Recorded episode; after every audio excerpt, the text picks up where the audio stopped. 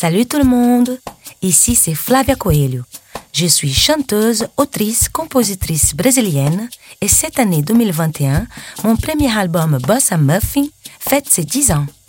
Pour marquer cet événement, je vous invite à découvrir un petit bout de mes aventures depuis mon départ de Rio de Janeiro jusqu'à Paris. Et voici le sixième épisode, celui qui va tout ranger. Il faut que je rencontre quelqu'un qui va comprendre exactement ce que je veux faire comme musique.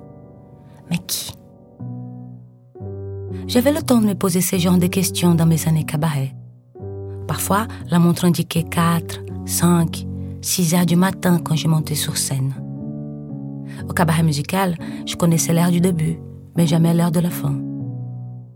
Nous étions une dizaine d'artistes de plusieurs nationalités qui démarraient leur tour de chant dès 23 heures.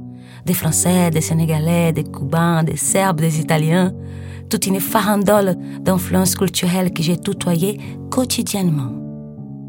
Pareil pour les clients qui venaient d'arrache-pied tous les soirs, boire, parler, chanter, pleurer, se plaindre de leur vie, rigoler et surtout fumer dans un Paris où on allumait encore cigarette sur cigarette dans des huis clos. Grâce à mon nouveau contrat, j'ai pu quitter la chambre de bonne pour un appart un peu plus confortable que j'ai partagé avec un ami et aussi m'acheter ma première guitare acoustique alors que je ne savais pas encore me servir de l'instrument. Puis, acheté un vélo d'occasion au puce de Montreuil pour faire les 12 km de distance aller et retour entre chez moi et le travail. J'aimais cette nouvelle façon de voir la scène sur mes deux roues, en faisant du sport et des économies en même temps. Cette époque-là fut également le début d'une nouvelle mouvance dans le marché de la musique. Les grandes maisons de disques ne signaient plus des artistes comme dans le passé, en leur ouvrant leur studio et avec tout un arsenal promo qui allait avec. J'avais raté la période d'or. Tout ça, c'était fini. Ce fut aussi la naissance des labels indépendants qui signaient en majorité des artistes qui s'autoproduisaient c'est-à-dire qui avait déjà quasiment tout fait tout seul. Une maquette de qualité, rassembler un public, puis avoir aussi quelques likes sur un réseau qui venait de naître.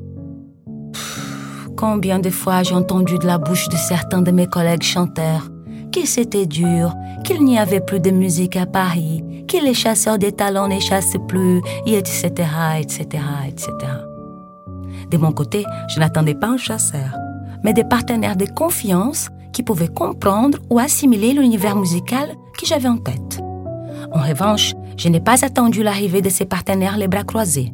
Durant mes heures passées au douzième sous-sol de la cave, la loge des artistes, j'apprenais à jouer de la guitare entre minuit et 4 heures du matin, seul ou accompagné d'une coupe de champagne offerte par des clients. En vérité, malgré une meilleure situation financière, le cabaret n'était pas qu'une planche de salut. Ce lieu a aussi mis à l'épreuve ma patience, ma détermination, ma confiance en moi, qui se perdait souvent lorsque le patron jouait des siennes, dû à ses sautes d'humeur. Parfois, avant mon tour de chant, il me disait que j'étais nulle, que je chantais mal ou que j'étais mal habillée. Puis, quelques secondes après, il me remplissait d'éloges pour ensuite me briser à nouveau. Dans ce cabaret au sous-sol, j'ai géré mes émotions en allant pleurer dehors, devant la vieille église orthodoxe d'en face. Puis, je n'étais pas la seule. Mes collègues de travail subissaient eux aussi la bipolarité d'un patron exigeant qui avait cette habitude de nous rabaisser un peu pour nous garder près de lui. D'ailleurs, il détestait les départs. Je voyais sa tristesse lorsqu'un artiste avait craqué en claquant la porte du cabaret. Ce sont des faibles, ils n'arriveront jamais à faire son métier, disait-il. Est-ce que c'était sa façon de nous garder près de lui en jouant des tours à notre ego? Je ne saurais jamais. Il est parti l'année dernière diriger son cabaret depuis le ciel. Tout ce que je savais, c'est que je devais profiter de ces longues heures d'attente pour travailler mon instrument et mes paroles. J'avais contacté Bika, le bassiste, pour lui faire part de mon projet, et il accepta de me suivre. J'ai quitté le cabaret à 6 heures du matin. Je dormais quelques heures, puis il venait chez moi vers 13 heures, quatre fois par semaine. Il m'a pris également quelques notes à la guitare et me proposa certaines de ses compositions pour mélanger à mes paroles, histoire d'avoir un début. Après avoir enregistré une première maquette dans un vrai studio en dépensant mes premiers euros de mes heures sans sommeil, le résultat n'était pas celui attendu. Démotivé, Assise au comptoir du cabaret en buvant mon whisky, un collègue chanteur voyant ma détresse m'a dit avoir une connaissance qui venait souvent au cabaret. Un jeune producteur de talent qui avait un studio pas loin et qui s'est trouvé justement assis dehors en terrasse. Il était 6 heures du matin quand je me suis adressée à lui. Son regard bleu perçant était un peu perdu, sûrement dû à la nuit blanche ajoutée au piège de l'alcool du cabaret.